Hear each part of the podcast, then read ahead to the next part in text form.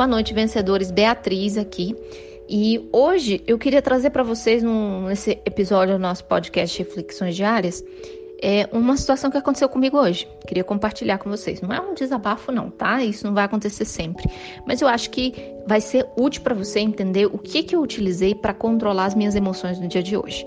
Basicamente, ao me encontrar com um problema de tecnologia, onde eu tinha uma agenda cheia, muita coisa para fazer e meu computador não funcionando direito, dando problema, é, eu tive um acesso de raiva né?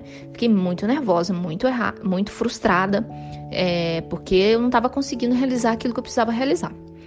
E quando você tá, entra nesse estado emocional muito negativo, o que, que acontece? Tudo ao seu redor tá ruim, né? As pessoas estão agindo de forma errada, é, tudo é, que você tenta fazer está dando errado, e você começa a, a, só prestar atenção naquilo que é negativo e descontar nas pessoas e nas coisas ao seu redor é, esse sentimento negativo. Você precisa colocar para fora.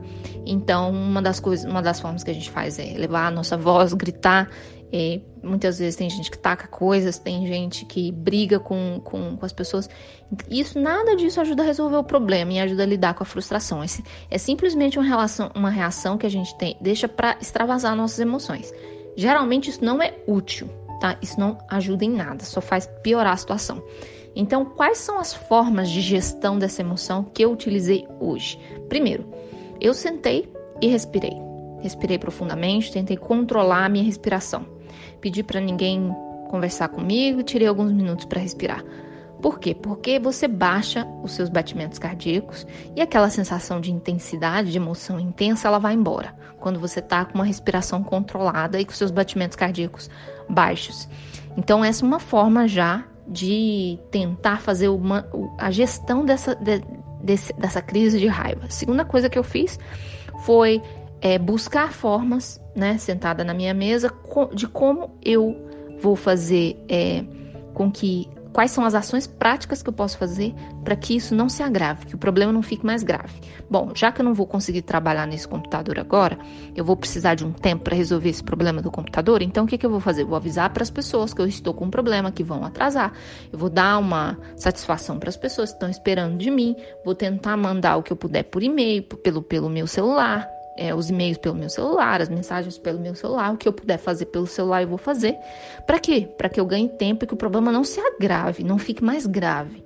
Então a primeira coisa é baixar o seu nível de intensidade emocional. Segunda, começar a agir de forma prática para que a situação não se agrave, não fique pior.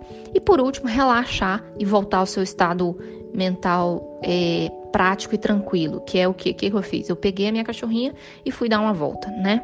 É, aqui no, no condomínio mesmo, só nós duas, longe das pessoas, mantendo o meu isolamento social. Então eu fiquei 15, 20 minutos caminhando, respirando profundamente, me desliguei do trabalho. E aí, quando eu voltei, voltei com a mente mais tranquila. Voltei já focada em resolver o problema do computador, as pessoas já estavam todas avisadas e estava tudo certo. Então eu consegui controlar a a minha raiva e fazer a gestão do problema de forma eficiente, ou seja, com que as coisas não se agravassem, não ficassem piores, né? É, mesmo tendo esse acesso de raiva. Então, eu consegui fazer as duas coisas ao mesmo tempo para ganhar tempo de resolver o problema. Vocês estão curiosos se eu conseguir? Ainda não, vou ter que formatar o computador, ele está lá fazendo o backup. Isso vai demorar muitas horas ainda. Mas eu estou aqui, consigo trabalhar pelo celular, estou tranquila, então vou administrar esse problema.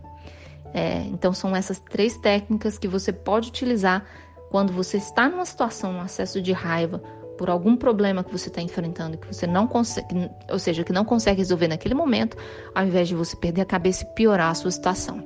Espero que seja útil. Se você acha que isso é, é interessante, passa para um, compartilha com seus amigos, com seus colegas, convida amigos, colegas, familiares para se unir a nós aqui no nosso é, canal do Telegram. Vejo vocês, falo com vocês amanhã e fiquem com Deus.